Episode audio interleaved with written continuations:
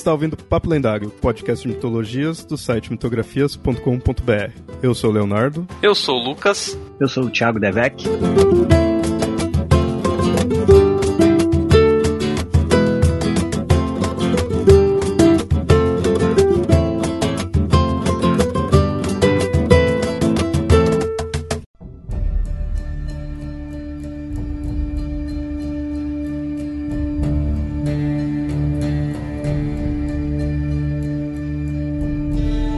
Caminhando com meu destino em mente, a escuridão total cedeu aos poucos. No limbo, tudo é regido por leis diferentes, leis específicas. Não existe espaço ou tempo. Eu caminhava sem sair do lugar, enquanto, na verdade, tudo ao meu redor ajeitava-se para parecer que eu estava me movendo. O panorama mudou aos poucos. Pequenos pedaços subiram até meus pés e desceram de onde o céu deveria estar. Como um quebra-cabeça, essas peças se encaixaram e mudaram o ambiente. Blocos de chão flutuaram até se colarem em um quadro perfeito, e já não era mais possível ver as emendas dessa união impecável. Outros blocos desceram, lembrando uma produção teatral, onde as peças do cenário são baixadas por fios, e se uniram formando a morada de Azazel.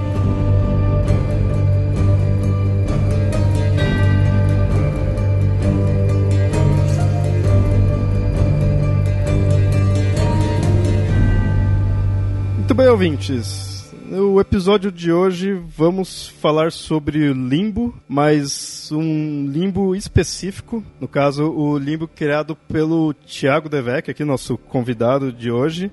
Ele será entrevistado, que ele é o autor desse livro, Limbo.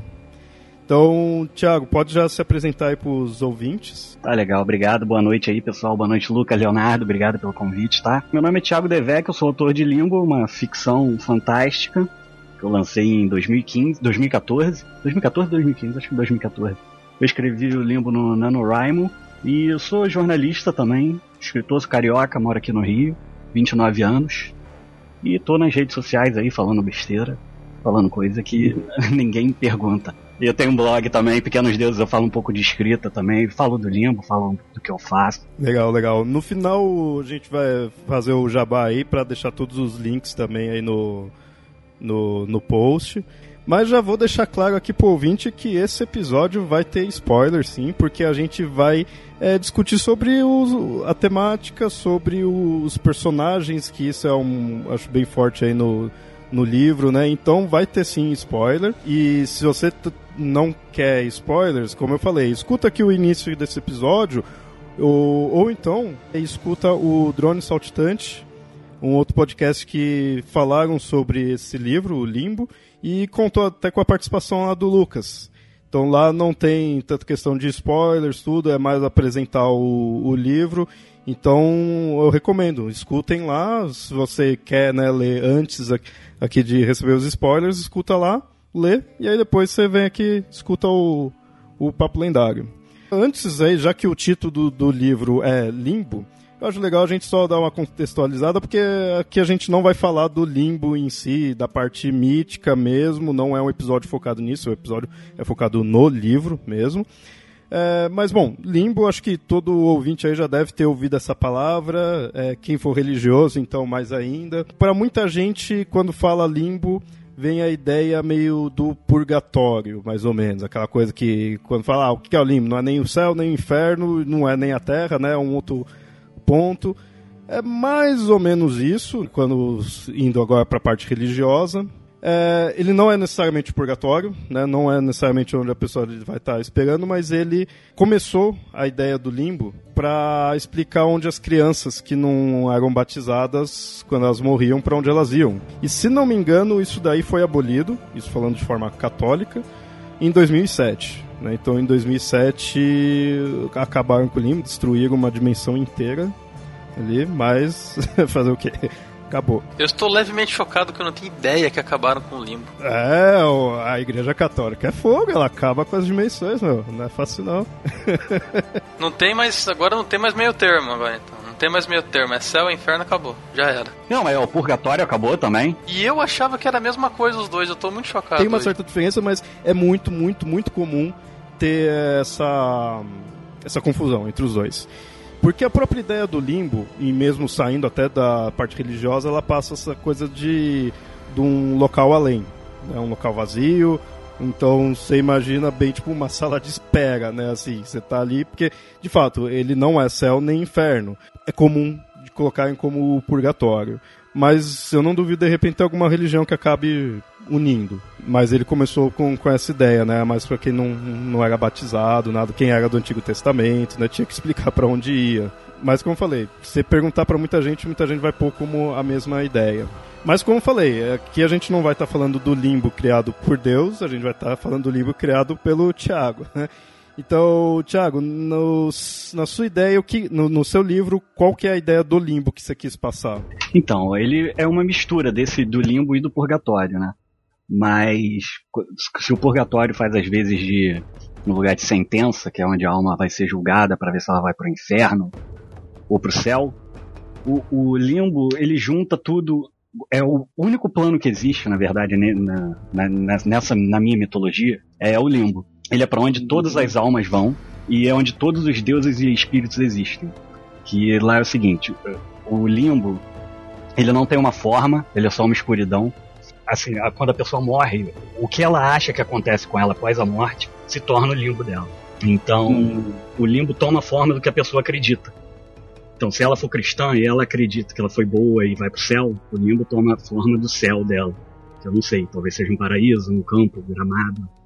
Então, não importa. E se ela acha que vai pro inferno, ela vai pro inferno. O limbo vira um inferno com demônios. E... Mas, assim, o limbo não é nada. Ele é o que a pessoa faz dele. Então, é algo bem subjetivo, vai da, da crença da pessoa.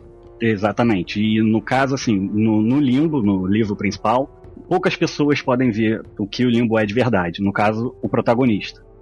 É um deles. E no Contos do Limbo eu explico um pouco isso melhor. Do, de, de, como o limbo funciona. Que, é assim, no, no Purgatório tem, tinha um conceito chamado de juízo particular. Acho que é juízo particular. Que é essa parte das almas serem julgadas. Cada alma era julgada particularmente se é pro céu ou pro inferno. O nome do conto é Infinitos Particulares, eu acho que é uma brincadeira com esse juízo uhum. particular, que as almas vão morrendo e onde elas acham que, que, o que elas acham que vai acontecer com elas depois da morte é, é, o que acontece lá no limbo. Eu explico isso um pouco melhor no conto do limbo. Sim, sim, é até interessante ter citado já essas histórias que estão além do, do livro. Quem me indicou o, seu livro foi o, o, Lucas. E aí até eu consegui ir atrás, né, eu pegar mesmo o livro, eu já vi que tinha esses outros contos e aí eu fui lendo. Eu gostei bastante, porque ele já vai ambientando já vai mostrando. Eu gostei da, muito dessa ideia de limbos particulares porque você vai passando por vários tempos, que quando era coisa bem pré-histórica é praticamente um vazio, né, que no, a pessoa não tinha, né, uma crença mesmo ali. Eu gostei disso, eu achei bem legal. Fica até meio tenebroso em alguns momentos por causa disso. Morreu e, tipo, é um nada e acabou. É, é verdade. É, quem tem uma, um caso que a pessoa não acredita em nada, não sabia o que acreditar, porque ainda não existia esse conceito de vida após a morte, então não tinha nada. Mas eu achei, achei bem legal isso daí, que aí fica... Porque aí você põe essa pluralidade da, das crenças. Então até queria que você falasse desses contos, é, qual que é a relação deles com o livro? Foi feito antes, depois? Como que foi? É, o conto foi feito depois. Foi, são, são, os contos para o pessoal ver do que se trata o limbo. Faz a pessoa ver o que ela, o que ela pode esperar do livro, do livro principal, ao modo dela ler gratuitamente. Uma leitura rápida e isso, para ambientar a pessoa com o limbo e com a minha escrita também. Para ver um pouco do que é de como é a mitologia, que tem muito de. Assim, porque por ser é, sobre mitologia judaico-cristã, pode afastar algumas pessoas que não esperam isso. Então acho que o Contos do Limbo já, já deixa bem claro do que, que vai ser o Limbo. E a pessoa já sabe o que esperar um pouco, tanto do livro quanto da minha escrita. Eu sou prova disso que eu, que eu falei, eu fui antes de ter lido o livro em si, eu já fui nesses contos.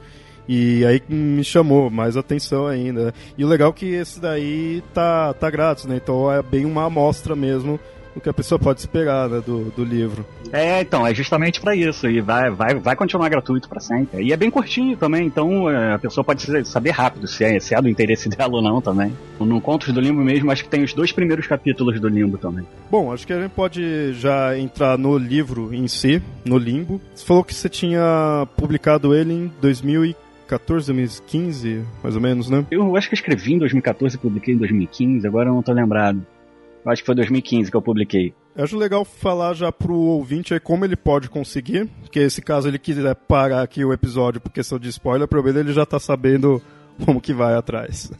Então, o e-book tá à venda na Amazon, tá disponível por R$ 5,99 na Amazon, baratinho, e tá sempre em promoção, a Amazon sempre, tá sempre fazendo promoções aí, deixando ele a R$ 1,99 ou R$ 2,99. O link você pode é, tentar pelo bit.ly barra limbotd, TD de, de Thiago Devec, e a edição física você pode comprar comigo, que é bit.ly barra limbo físico, tudo junto. É, eu fiz uma tiragem, eu vendo também é, tudo independente, igual o e-book. E se você quiser mais informações do livro, com os links, tem todos os links lá no meu site, que é pequenosdeuses.com.br barra limbo.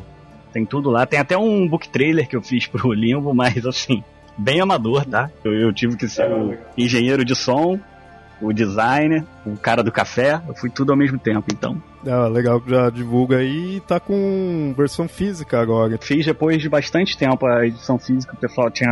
É porque assim, eu tive um retorno que eu não esperava do livro. Que eu publiquei do nada, sem ter plataforma, sem ter nada. Eu criei, lancei o livro, comecei a divulgar. Mas eu tive um retorno assim sensacional é, as pessoas, assim, maravilhosas vendo falar comigo, um retorno muito legal. Inclusive de vocês, do Lucas aí, recomendando o livro para você. Obrigado, Lucas.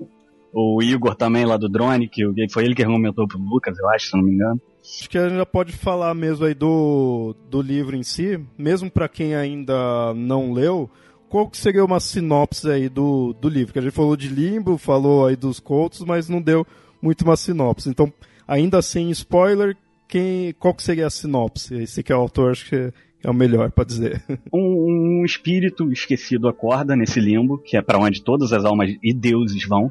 Ele não acorda sozinho, ele é acordado e já é incumbido de uma missão, que é sal... aí ele descobre que a Terra está à beira do apocalipse e ele precisa impedir que isso aconteça. E ele precisa fazer isso escolhendo 12 almas heróicas que habitam no limbo para enviar, para reencarnarem na Terra, para ajudar a humanidade.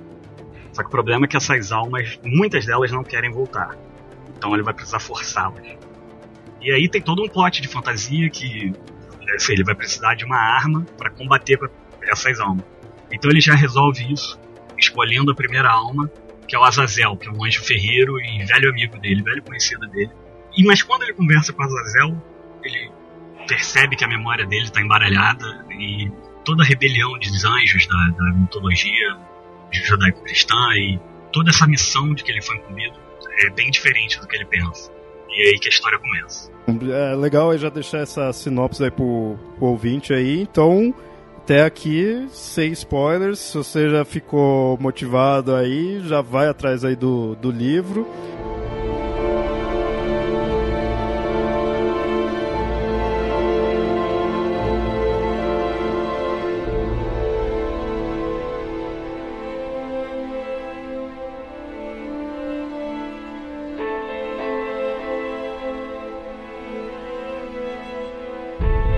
Partir de agora a gente já vai começar a falar sobre os elementos aí do, do livro em si, então já vai estar tá entregando algumas coisas aí da narrativa. Spoilers. Spoilers. Spoilers. Principalmente da identidade do protagonista, que é um dos principais plot twists do, do livro. Que eu achei bem legal, achei bem legal essa ideia. E, e, é, e é legal que é gradual. Na verdade, ele é só um espírito mesmo, ele não tem um corpo, ele é tipo, meio esbranquiçado, como se fosse etéreo. Isso reflete, na verdade, as lembranças dele. Ele vai lembrando e o corpo vai aparecendo. É, vai, vai sendo construído, né? Isso é bem legal. E, e, isso eu acho que casou bem, assim, com, com o livro, porque Keno não foca ali no, no, no, protagonista, um personagem, mas o principal do, do livro é esse conceito de dos personagens. Ele tem ali a missão, mas o, o livro, acho que ele é construído nisso, de encontros com outros personagens. É, é bastante gente ali. É, são os, os 12, né, que ele vai, vai atrás. Isso eu achei legal, de ter vários personagens e aí seria legal você falar da, do porquê da escolha desses personagens. Todos, teoricamente, existem, pelo menos em mitos ali. Alguns são mais históricos, né, outros são míticos, mas todos você pegou já de que existem, né? Eu achei interessante que a maioria deles é inclusive meio semi-histórico, né? São, são personagens que a gente tem evidências que existiu alguma pessoa com algum daqueles atributos, ou que pelo menos existiram várias pessoas que cujas narrativas foram se, inter, foram se interligando com, a, com, a, com o passar do tempo e foram surgindo como, como se fosse apenas uma pessoa histórica e tal. E eu queria saber um pouco disso também. É, eu sei que você obviamente gosta de mitologia, já que usou tanta coisa mítica assim no meio, né? Mas esse lance do, do personagem semi-histórico é uma coisa que você sempre curtiu usar, não sei? Não, então, na verdade eu escolhi semi-histórico porque eu não queria escolher histórico. Eu fiz questão de escolher personagens assim, cuja existência ou, é, ou eles são mitológicos ou a existência deles nunca foi comprovada. E agora já é um, um, um spoiler, tipo Rei Arthur. É, porque, assim, eu não queria escrever de alguém que já existiu. Porque eu não sei, eu, eu, assim, eu não sou pesquisador, eu não sou historiador, então eu queria ter bastante liberdade para criar os personagens do meu jeito. O Arthur é um bom exemplo disso, que foi muito divertido escrever o Arthur assim, puto, fracassado, corno, maluco, que ficou decepcionado com tudo. Então, é, eu preferi escolher os semi-históricos por isso. Porque eu queria inventar o personagem, eu queria dar a minha versão desses personagens. É, o legal que, que Teresa falou, como é, é o limbo, então eles já estão além do, da vida deles ali, do Rei Arthur passa bem essa ideia de que ele tá ali amargurado, colegas aí que mostra mostra o fracasso dele, né? Por mais heróico que ele seja, ele teve seu fracasso ali, foi traído tudo, então ele tá lá Tá, ele, você vê que ele tá puto com ele mesmo. É porque assim, ele pode ter sido um grande rei, mas ele também foi um homem. E tem toda aquela história dele ser. De, de, da mulher ter traído ele, da Guinevere ter traído ele. Então, é, eu acredito, eu dei essa versão de que isso pesou muito nele. E ele foi, era um bastardo, isso também pesa. Então eu quis dar esse lado mais negativo, assim, pro Arthur. Dar ele meio perdido e o protagonista teve que ir lá e fazer ele enxergar o lado bom dele. E, mas assim, você falou que você não quis pegar é, personagens históricos mesmo por questão ali você ter mais a liberdade para trabalhar, mas assim, você teve uma pesquisa para ir até esses daí. Como que foi ser atrás desses personagens?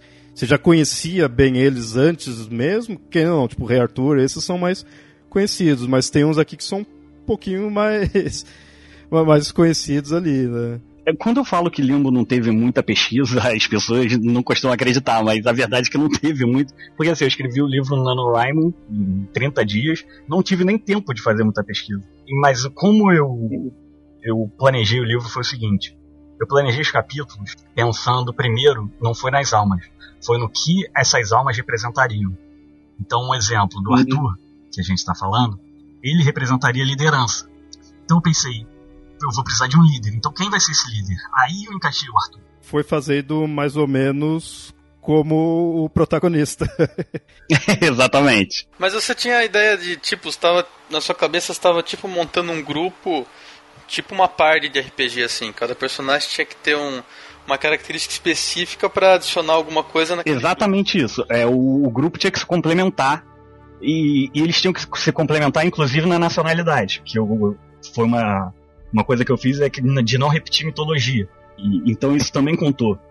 Porque eu não lembro agora os exemplos específicos, mas eu tive que cortar gente porque eram repetidos.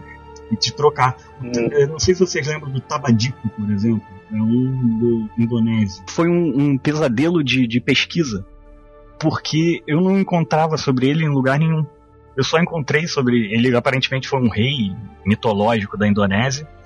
Eu só encontrei ele num livro velhíssimo de mitologia que eu tenho aqui em casa e nem no Google eu encontrei nada sobre ele. Então eu inventei praticamente tudo, menos o nome. É, de fato, alguns eu fui, conforme eu ia lendo, eu marcava ali para depois pesquisar, porque é, o Tabadico, o Eleus, tudo são bem desconhecidos, assim, no, no, comparado aí com. Agora entregando todos os personagens que aparecem. Né? É, comparado com o Arthur, com, com o Balder né, o próprio Azazel, tudo, é, esses outros são bem desconhecidos. Então, isso é legal, que aí eu fui pesquisando mesmo, foi indo atrás que eu ficava assim, tá, esse daqui existe, a Tomoe, que é japonesa, eu ah, não conheço muito cultura oriental, então vou ver se existiu mesmo ou não, né?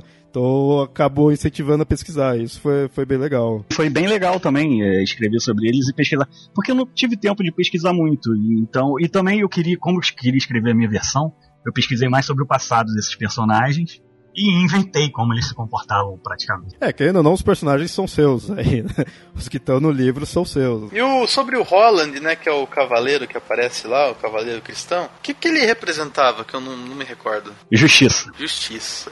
Interessante. E o Holland é um nome que soa muito forte para quem gosta de literatura fantástica, né? Que é o, o protagonista lá, o pistoleiro da Torre Negra do Stephen King. Teve alguma coisa a ver ou foi só uma coincidência? Não, então, cara, eu não li muitas coisas que eu me envergonho, é, que eu ainda não li. E Stephen King é uma dessas coisas. Eu nunca li Stephen King, é, e a Torre Negra, inclusive foi uma coincidência. Eu nem sei, porque o nome do Roland, na verdade, era para ser Rolando. Mas eu achei que ia ficar estranho, né? eu acho que Roland ia, tinha, tinha um som mais legal. Mas foi por coincidência, eu nem conhecia da, sobre a Torre Negra. Bom, eu acho legal que a gente, já que a gente tá citando os nomes dos personagens, para não deixar o ouvinte muito perdido, acho legal falar dos personagens que foi encontrando. É, primeiro foi o Azazel, que até é o que tem no, no, no, conto, né, que é o início do, do livro. É um anjo, mas que depois se torna demônio, mas, bom, vocês sabem como que é a Bíblia, né? Sabe como que é. Aí depois tem a Tomoi, que é a, da, na cultura oriental, é japonesa. Aí tem o Roland, que a gente citou aí, no caso ele era um cavaleiro cristão. A gente tem a Sherazade, que é do Mil Uma Noites. Em seguida a gente tem o Finn McCunha, Kunhei ou Kunhao, não sei qual pronuncia, mas é o... É, o... é na verdade é, é McCool que se pronuncia. É. Cool de legal, tipo em inglês, ah, é bem legal. É, ele é, é, irlandês, né? Então você vai encontrar os na mitologia celt. Depois a gente tem os oito imortais, que é esse é legal que é numa cena onde a batalha é com com os oito né, ali de uma vez, e aí é cultura chinesa. No livro, agora o próximo tá o, é como Matraton, mas seria o Metraton. Isso, isso. Só que no caso eu que eu preferia a grafia Matraton. Sim, é, porque é, nome de personagem é, mitológico e lendário, para mudar uma letra é, é, é, fácil. Então eu vi Matraton, eu falei, ah, deve ser né, o, o Metraton. Mas aí eu fiquei na dúvida, será que tem essa outra versão ou você mesmo tinha alterado, né? É, não, é Metraton mesmo. Na, na, nas notas do limbo no final eu até coloco, que é, que é o mesmo arcanjo. A gente tem o, o Balder, da mitologia nórdica. O Eleus, que é uma divindade grega da piedade e do perdão, esse até é uma, é uma divindade meio desconhecida até. O pessoal se conhece mitologia, ele não aparece tanto. Mas eu pesquisei e eu vi que. É verdade, isso é, é hipster. é, porque na mitologia grega, piedade e perdão não tem muita graça. é, não tem muito a ver, né? Eu só não... gostava de sacanagem de sangue. Não dá filme. e aí a gente tem o Tabadico, que a gente citou aí, da, da Indonésia. É, Oxum, né, o, o Orixá. A gente tem aí, então já mais próximo aí da gente aqui no Brasil. O Arthur. Esses são os que ele que o personagem vai indo atrás que é para essa missão. Só que o Matraton, na verdade, é, não, verdade, né? O Matraton é um encontro meio aleatório. O Matraton foi uma coisa meio meio tensa ali, né? Ele não era do é, na verdade o personagem está no meio da missão e atrai a atenção desse do, do Matraton, que é o Anjo da Morte. Outros que também acaba saindo da missão é o Samael, que aí é posto como Lúcifer, né? Ali se trata como sendo o mesmo. Esse se relaciona muito com o, o protagonista. Bom, um outro personagem que também se relaciona é o Kaká. Esse eu achei bem legal. Esse daí é talvez acho que o único que de fato não é de uma mitologia mesmo. Acho que o mais criado originalmente, mas a gente logo de cara percebe a referência ao... É da mitologia de um autor, né? Na é verdade. percebe a referência ao Cthulhu. Eu achei bem legal o Kaká, já falando das características dos personagens, que no caso pro ouvinte esse daí eles, o Kaká ele se forma como um deus é, sombrio, um deus antigo, bem no estilo de deuses abissais do Lovecraft, né? Bem o Cthulhu mesmo. Só que ele tá preso numa na espada do protagonista. E, e aí isso eu achei legal que dá aquele diálogo, né? Então o protagonista mesmo estando sozinho, ele tá sempre ali conversando com o Kaká, tá na, na espada. E assim, é, vai criando uma personalidade própria. O Kaká eu já achei legal esse nome que, assim, meio ridículo, mas é por porque porque é o apelido que o que o protagonista até dá pro pra entidade, né? Que seria um nome impronunciável. E aí eu achei legal, que aí vai criando uma personalidade própria. Você vê que ele vai puxando coisa ali do protagonista, ou fica o diálogo. Você, no final você vê até como uma coisa bem própria sai até do, do Cthulhu em si. Né? Ele fica um personagem bem específico. O nome Kaká deu bastante personalidade para ele. E aí a gente tem o protagonista, ou a protagonista, que é Lilith. Isso eu achei legal, porque só mais no finalzinho que você descobre, então você acompanha todo o personagem e no final tem essa questão de quem de fato é. E assim, por que essa escolha de ser Lilith? O protagonista, na verdade, quando eu comecei a escrever, não ia ser ninguém, ia ser só essa, realmente essa alma que ele é pela maior parte do livro. Mas então, eu não sei como eu tive essa ideia, cara, de, de da Lilith e do Lúcifer ter um romance. Porque na mitologia, se eu não me engano, a Lilith acho que foi o primeiro humano que tem essa parte também no limbo, eu acho que ela não quis se deitar com Adão. E me veio essa ideia de que, na verdade, ela foi criada para ser humana, mas se apaixonou pelo Lúcifer e foi condenada ao limbo. Deu aí um a mais ali, porque ficou além da aventura dela. E acho que isso até acaba justificando ali a parte do, do Metraton que aparece, porque aí começa a ver que tem uma relação ali com os anjos, começa a justificar aquela relação que ela tem com Azazel no início, né? Então, eu achei interessante isso daí, porque começa a criar um universo em si, né? Você vê que teve, tipo, acontecimentos, você vai trabalhando com eventos que tiveram, que você não se aprofunda, necessariamente, né? Teve as coisas clássicas dos anjos, as quedas ali, mas não se aprofunda, mas você vê que algo aconteceu. Então, isso é mostrado mais só no final. Eu achei legal isso daí. Eu, eu gosto quando o pessoal pega o Lucifer e trabalha de outras formas. Eu gostei que a gente começa a ler o livro e a gente tem uma, uma visão logo no começo que é uma coisa meio normal até, eu acho, né, no, no nosso mundo. Você começa a ler, você, você, você acha que o personagem é masculino. Mesmo que não tenha nada que fale claramente isso. E aí você vai lendo, você vai lendo e o personagem vai se transformando de uma forma muito natural.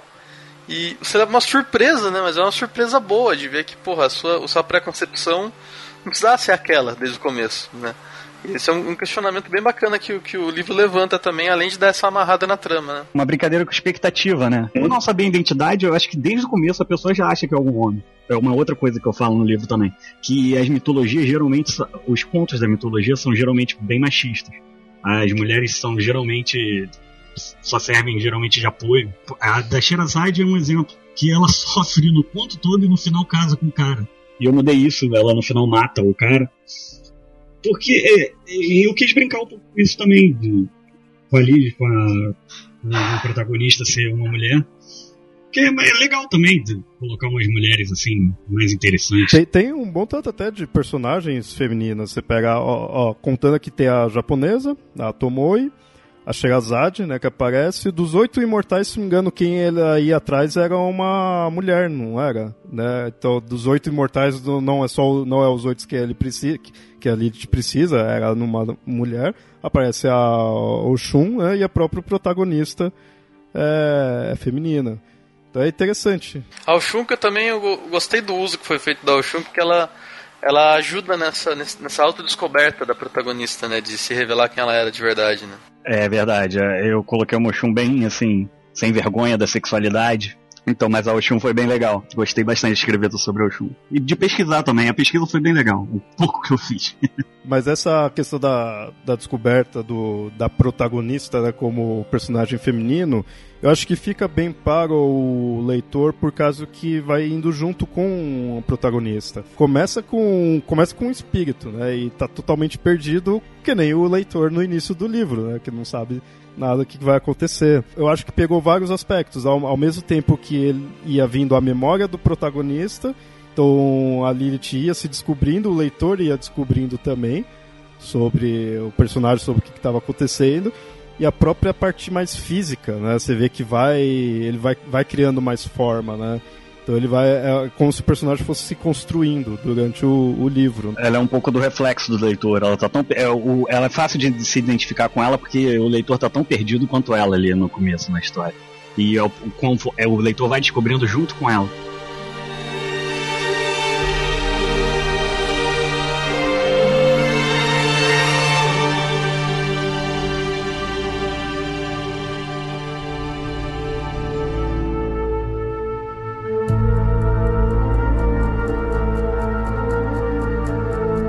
Você mexeu com mitologia judaico-cristã, né? Tendo Lilith, Lúcifer. Acabou mexendo um pouco com parte mais é, africana, né? Aí, do, da Oxum, que são. não é puramente mitologia e pronto, tá mais focado na parte de religião também. E você ficou meio receoso? Como que você pensou nisso daí de tratar? A, a espinha dorsal assim do limbo, no caso, é a mitologia judaico-cristã. E tem essas, sei lá, essas costelas aí de outra mitologia. Eu fiquei bem receoso, principalmente com, com essa parte da, da, da mitologia, porque muita gente não trata isso como mitologia, né? Uhum. Então eu fiz questão de colocar nas notas que minha intenção não, não foi de, de ofender ninguém, foi só de, de, de retratar esses mitos ou essas histórias aí de uma outra maneira, inventando uma. dando um outro olhar. Mas, é assim, fiquei bem receoso. Mas eu não tive assim, nenhum retorno negativo até hoje. Isso seria algo comum até, isso até acaba não dizendo se a obra tá boa ou não, vai vir, é comum que venha pessoas reclamando. É uma obra independente, eu não tenho muito alcance, então talvez se tivesse um alcance maior, talvez eu tivesse, tivesse mais críticas sobre esse ponto. Então aguarda que, que vai vir religioso reclamando, aguarda que vai vir. Daqui a pouco vem. Mas eu acho que como o tratamento que foi dado foi muito claro e bastante respeitoso, hum, pelo menos eu acho que você pode ficar com a consciência tranquila. Porque é, porque assim, eu acho que quem se ofenderia é, são, é, é pessoa assim que leva a Bíblia, segue a Bíblia literalmente. Se ofendeu com essa parte de Lúcifer, né? Ou que Deus não existe, na verdade. Que, uhum. porque a mensagem de limbo, assim, pelo menos. É, assim, eu tô falando, mas a mensagem de limbo é que o leitor percebe. E depois que eu publiquei o livro, isso não interessa mais com a intenção que eu tive de escrever. Né? Mas a, a intenção foi passar uma mensagem meio ateísta de que uhum. os deuses não fazem diferença nenhuma na Terra e que tem até uma frase que a Lilith fala no final que basta olhar para o lado que você vai encontrar uma alma heróica que uhum. então o que interessa é o que você pode fazer com os outros assim não vai ter nenhuma ajuda depende da gente a, a mensagem foi mais ou menos uhum. essa que eu queria no final então acho que quem vai se ofender muito com isso seria essas pessoas que têm a Bíblia mais literalmente e eu acho que elas não leriam o livro Sim, sim. É, que eu falei, é, isso daí não vai independer da qualidade do livro, vai mais pela questão do que foi colocado ali, né, dos personagens, como foi tratado, que aí a pessoa religiosa vai, vai reclamar. Mas também essa pessoa não estaria escutando aqui o podcast. Então não, não precisa se preocupar. É, é verdade.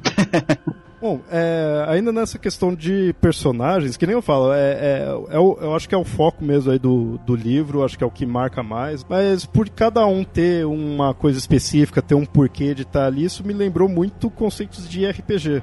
Aquela coisa do grupo de ter cada um de uma classe, ter alguma utilidade. Você pegou muitos de RPG? Como que isso te influenciou? Quase 100%. Eu jogo RPG desde de, de, da infância ou sempre tentava jogar, nunca tinha grupo. jogava, jogava bastante com meu primo, porque RPG, cara, era uma parada assim, muito de nerd, você era muito. tinha muito bullying, né? pelo menos. Porra, pelo menos dependendo com quem você andava, porque assim. Não, não, não, tinha essa parada de nerd ser geral. Eu joguei bastante RPG, se não de dados, de videogame a vida inteira. E sempre li os livros, né? Os livros de regra na esperança de jogar algum dia. É, eles influenciaram 100% do, da escrita do livro. E essa, isso que você está falando de personagens ser como classe, com observação, assim, perfeita, porque. Só que em vez de classe Não, são as qualidades, né? Ela tem meio. É um pouco de RPG, meio videogame, assim, né? Que você tá na fase nova, conversa com o personagem e enfrenta o chefe. E como é que você se preocupou no sentido de não não ficar muito repetitivo, porque uh, os embates entre os personagens são bastante variados. Eu gostei bastante disso, porque tem um que o cara tá relutante e tem que ser na espada. Aí a Sherazade tá de boa, por exemplo. O, os Oito Imortais eu acho que foi mais os, os sete né, que lutaram com ele meio que brincando com ele do que realmente um confronto. É, aquilo lá foi uma zoação. Foi uma zoação, com certeza. Como é que você lidou com isso para deixar o, o livro variado? É, então, foi difícil porque eu tava limitado, porque a estrutura do, do livro era isso, ele ia ter que conversar com as duas almas e mandar de volta e algumas não ia querer. Então uhum. o que eu ia ter. Ele, assim, uma das críticas que eu recebo, bastante, é de, de que ele é, ele é repetitivo. É um, é um livro meio repetitivo. Então o que, eu, o que eu podia variar dessa estrutura, que eu não tinha como fugir, ou pelo menos nessa história que eu te contava não, não tinha como fugir, era variar essas lutas, uhum. variar esses combates. É, e aí, cara, é bem Storm. É que, é, que não é, tipo, é, é várias fases, né, que vai, vai passando ali. Mas isso, mas eu acho que isso ficou, ficou interessante porque muda principalmente pelo estilo dos personagens. É como o Lucas falou, né? Cada uns vai ali na porrada mesmo, não, de repente até nem aceita que quer que tem que voltar. Outros já vai de boa, acaba nem tendo tanto uma batalha em si ou algo mais tranquilo. Então acho que isso foi, foi variando. É, a personalidade é, influenciou na batalha, com certeza, porque e não só a personalidade de, de, dos, deles, mas também as armas que eles usavam. Então isso também mudava um pouco a batalha. As armas tinham a ver um pouco com a uhum. mitologia deles também. É, e que aí com isso que veio aquele negócio de quem tá, que conhece um pouco ali, vê, já quer pesquisar. Eu lembro do. Acho que é do Roland que ele tem uma espada que acho que existe mesmo. É a Durandal. Isso, isso, é a Durandal. É, eu fui pesquisar e vi, porra, teve mesmo, existiu. Isso, isso é. é, o Finn também, acho que ele tem uma espada, só que acho que é Onda, Ondas do Mar, esqueci o nome agora. É, mas é, muitas deles têm, têm umas armas assim mesmo. Isso mostrou bem aí que teve bastante influência aí de RPG. Mas e que outras influências teve também de, de livros, de outras coisas assim? É, é difícil falar de influência porque eu acho que a maioria das influências elas são muito inconscientes. Mas assim, eu procuro, eu procuro ter minhas influências também, que é, cara, muito videogame. Eu tava jogando bastante Dark Souls, foi, foi uma influência. Sempre, tô sempre jogando RPGs, né? É, fantasia em geral sempre foi influência e minhas maiores influências acho que são Terry Pratchett, o autor da série Discworld, e Douglas Adams, do, do Guia do, do, do Mochileiro das Galáxias. Eles são influência no caso de Terry Pratchett com toda a paródia de fantasia, mas eles dois em, assim, não lev em, em não levar minha escrita muito a sério, em, em, tentar me divertir mais do que passar uma mensagem tão sabe, é uma, uma moral envelopada de livro. Uhum. É, é interessante você ter falado do Pratchett do Douglas Adams, porque a gente vê que o, assim, esse não é um livro pelo menos eu achei assim, ele não é um livro pesado. Apesar de sair com um monte de batalha e tá sempre ele matando né, os personagens, de certa forma, mas não é um livro pesado porque eu achei que ele tem um. Tem até umas partes, algumas sacadas meio irônicas, assim.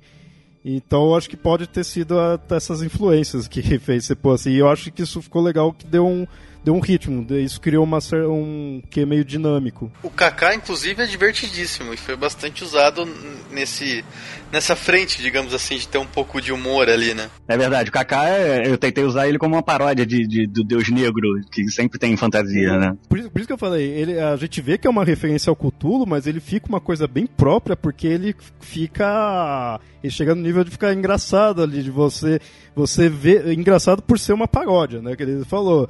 É, então, você começa a já sair ficar algo bem específico, não é aquela coisa só sombria, que inimaginável, né, tudo. Ele, ele zoa, com, parece que você está zoando com esse conceito. É, na verdade, o Kaká se leva a sério demais e a Lilith tenta tenta diminuir ele sempre que pode. É meio que mostrando, tipo, você que é um deus abissal, veja quão ridículo é você se pensar dessa forma, né? E no começo, assim que eles se encontram, é, eu tentei dar um foreshadow, assim, é, tipo uma previsão do que vai vir no livro, de que o Kaká ainda tem poder. Mas a Lilith uhum. tenta remover com o nome, dando o nome de Kaká.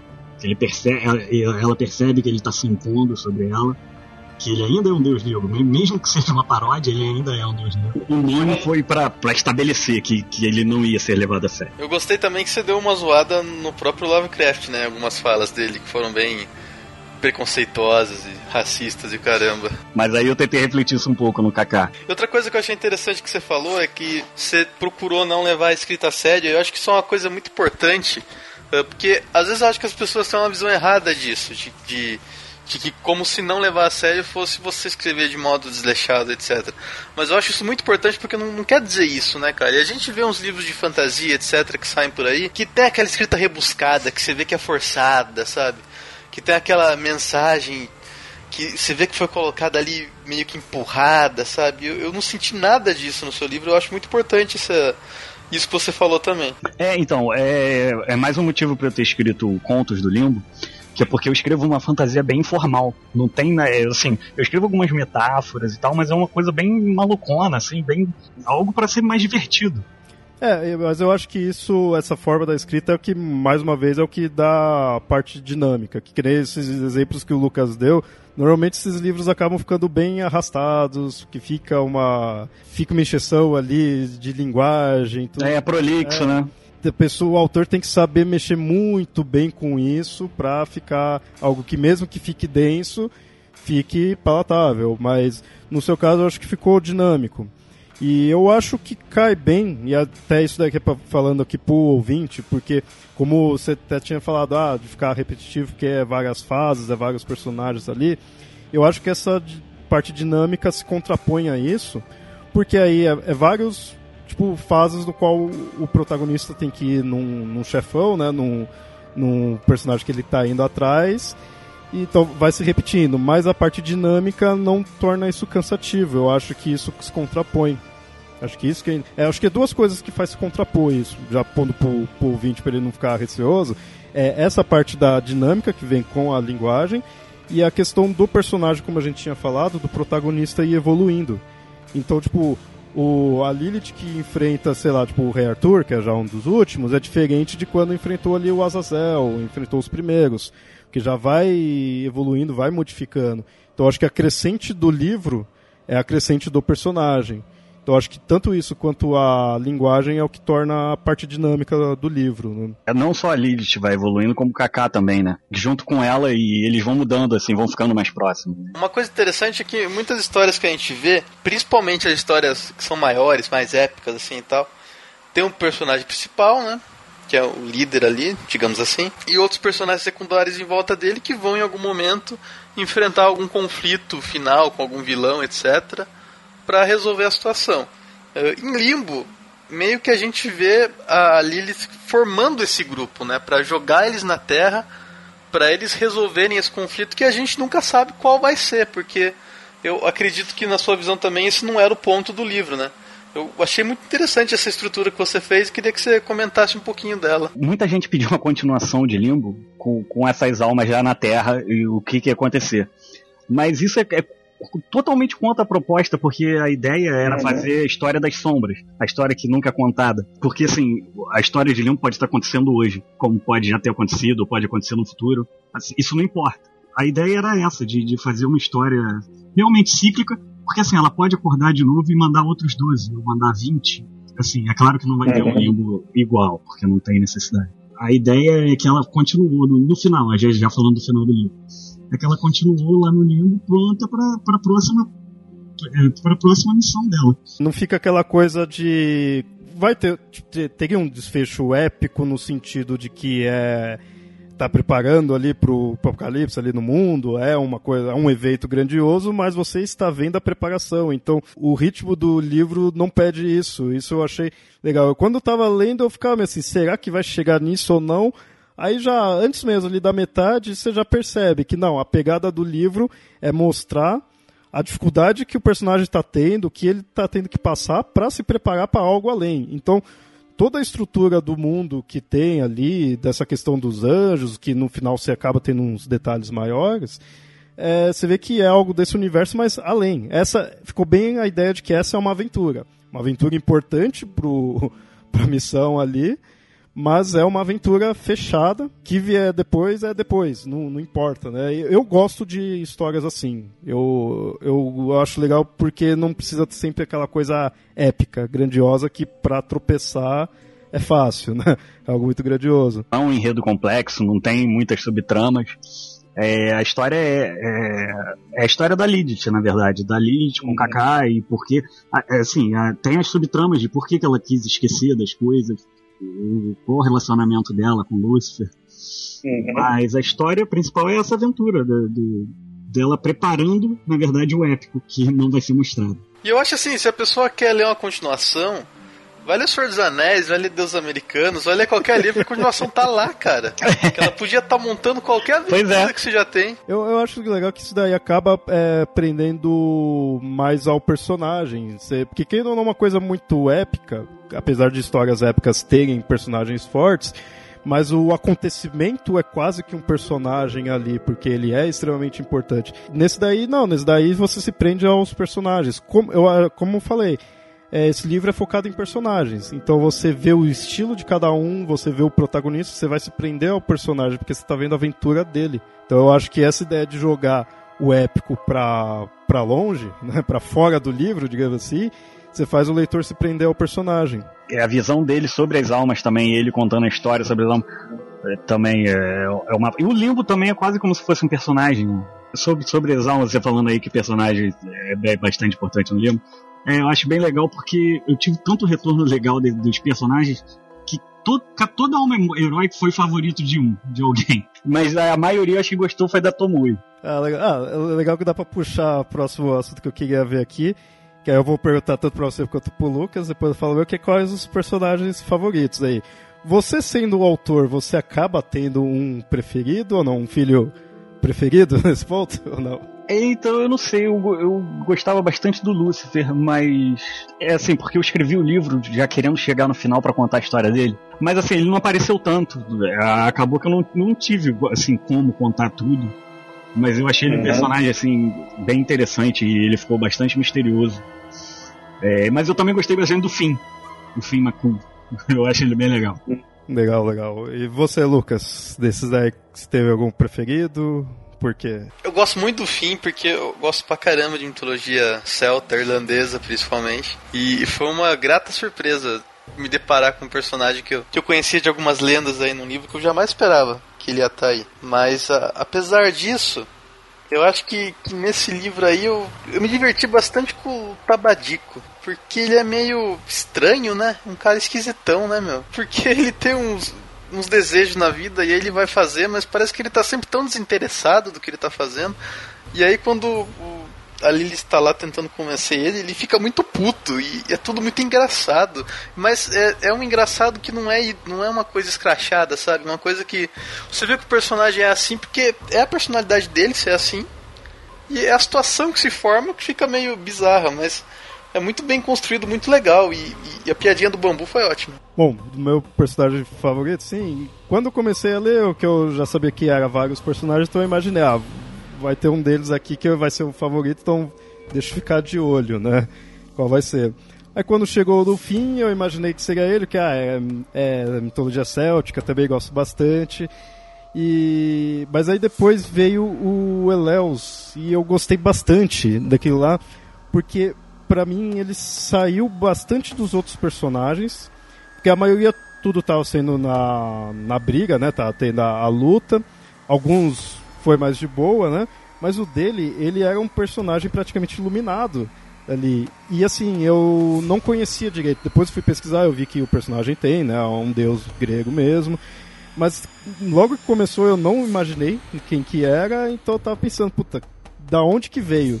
Será que, sei lá, é, é Buda? É, sei lá, até Cristo? Não sei. Eu fui tentando pensar quem seria alguém para estar tá naquele estilo de de paz interior, sabe? E aí eu gostei daquela ideia que ele tá tipo num, uma paz interior, num ser iluminado, então ele, ele até percebe o Kaká na na arma, né? Ele percebe o que é o Kaká, você vê que ele tá numa coisa superior. É, ele vê o que é uma energia diferente, é verdade. Então você vê que ele tá em algo superior para ele ser alguém ali pacífico, de boa, sabe? Eu achei que é, é, passou bem aquela ideia do, do ermitão, assim, que ah, eu, eu sou mais tranquilo, sou de boa, então eu acabo percebendo as coisas melhor. Então eu entendo a sua missão. Ele foi muito de boa, eu achei legal. Que destoou dos outros que estavam ali a porrada. É, quebrou um pouco o ritmo, né? Sim, mas eu achei que isso foi uma vantagem. Eu gostei bastante, porque ele destaca, né, ali. Com isso, eu acho que ele me chamou mais atenção.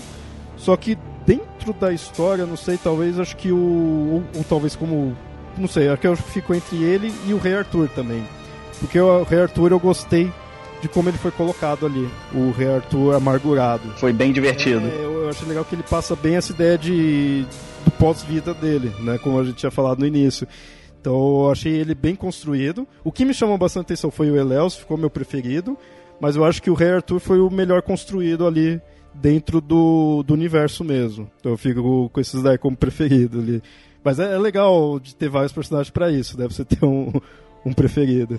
E o Arthur também acho que brinca um pouco com a expectativa, do mesmo jeito que a Lilith, né? Que é, a pessoa é. espera aquele cavaleiro cheio de porte em inglês. Não, é depois do Cornell não, né? Depois do Bernard Cornell fez aquela trilogia. Foi bastante inspirada nessa trilogia do Bernard Cornell também, o Rei do Inverno. É, mas ficou, ficou bem legal, fez bem sentido. Ficou o Rei Arthur amargurado, assim, eu, eu, gostei bastante disso daí. É que você falou, lembra o do Cornell? Porque do, do Cornell, por ser aquela coisa pé no chão, mostra os personagens na, nas desgraças, né? E o Rei Arthur, a desgraça de fato dele veio depois que ele teria morrido. Né? Então eu acho que caiu bem. Bom, é, aqui fica então a indicação aí do, do livro, no Limbo, pro ouvinte aí atrás. A gente já explicou tudo, já mostrou todos os personagens, todos os spoilers. Mas vale a pena, nesse caso você não, não leu ainda, vale a pena. Se você já leu, a, espero que tenha acrescentado mais aí, você ter visto mais detalhes aí do, do livro. E também, se você já leu, fala aí qual foi seu personagem preferido, né? Põe aí no, nos comentários. É, mas como eu falei, para quem não viu, fica aí a indicação. Queria agradecer aí você, Thiago, por ter aceito aí o convite. O, queria agradecer também o Lucas ter indicado aí o livro. E demorei assim para fazer a pauta e para ter a gravação, porque eu fiz questão de ler primeiro, aí para ver todos os detalhes e valeu a pena. Eu achei um livro, como eu falei, eu, as duas coisas que me chamam bem a atenção aí no livro é os personagens e a parte dinâmica. E eu acho que isso está muito relacionado com a escrita, então eu estou curioso para ver próximos projetos aí que você tenha, que você lançar. Então agradeço aí. E agora passei pro Lucas aí também fazer as considerações. É, eu gostei muito de gravar também esse livro, eu gosto pra caramba, sempre falo bem dele. é um prazer gravar um segundo podcast sobre, conversar com, com o Thiago, que é muita gente boa aí também. É, eu acho que qualquer pessoa que gosta de mitologia, mesmo superficialmente, deveria ler que é muito divertido. Você conhece algumas coisas novas aí. Tem, se você tiver realmente gostar bastante do assunto, você tem possibilidades de fazer muitas pesquisas aí depois de ler esse livro para conhecer mais sobre diversos assuntos. E é muito bem escrito e é isso aí, gente. Vamos ler Limbo que vale a pena. Bom, Thiago, fica à vontade aí. Fala também mais uma vez onde pode te encontrar, porque aí eu vou deixar todos os links aí no post. Mas fica à vontade aí, algo mais que você tenha a falar. O Leonardo e Lucas, só eu que tenho que agradecer, cara. Obrigado aí vocês pelo convite. Participar de um podcast que eu escuto há anos é uma honra enorme. Eu, inclusive, escrevi até um conto depois de escutar um podcast do, do Mitografias, que foi sobre, falando sobre Caronte. É, cara, muito obrigado aí pelo espaço. É, essa, esses elogios aí de vocês me deixam muito feliz. É muito bom saber que vocês gostaram da obra. E queria deixar um recado aí pro pessoal que todas essas mitologias que estão no livro são fascinantes. Se você não gostar de alguma coisa do livro, a culpa é só minha, tá? Podem procurar mais dessa mitologia. Porque ela daí, na verdade, foi a minha releitura, então. É, o meu ponto de vista. Então, assim, a culpa é só minha se vocês não gostarem, tá? Procurem aí que vocês vão gostar. E vocês podem me encontrar no meu site, que é o pequenosdeuses.com.br e nas redes sociais é tudo barra Devec. É twitter.com barra Devec, arroba Devec, facebook.com barra Devec. Devec é D-E-V-S-Q. No Instagram também, Pinterest. Só não tô no Snapchat que eu não sei usar, cara. Sinceramente. Porra, dá, dá trabalho. Toda rede nova eu tenho que aprender a usar. Mas é isso aí. Obrigadão pelo convite. Beleza, beleza. Só também uma última dúvida: tem planos aí para novos livros, novos contos? Como que tá? Então, eu tô escrevendo um livro novo, tá com 40 mil palavras. Na verdade, a, a previsão dele era para ter 40 mil, então ele tá com 40 mil, tá meio que um pouco mais da metade. É, mas assim, vai sair esse ano ainda. Não, não, não, é, mas assim, é outra proposta de Limbo, é, é uma fantasia mais assim, mais fantasiosa. uma fantasia mais fantástica. Não, mas legal, bom saber aí pra deixar pros ouvintes. Beleza. Bom, brigadão, Thiago. Vou deixar todos os links aí no, no post. E mais uma vez fica aí a indicação aí pro ouvinte que foi o foco aqui do, do episódio aí, né? Apesar de a gente já entregar tudo, também fica a questão de motivar os ouvintes a, a lerem aí também.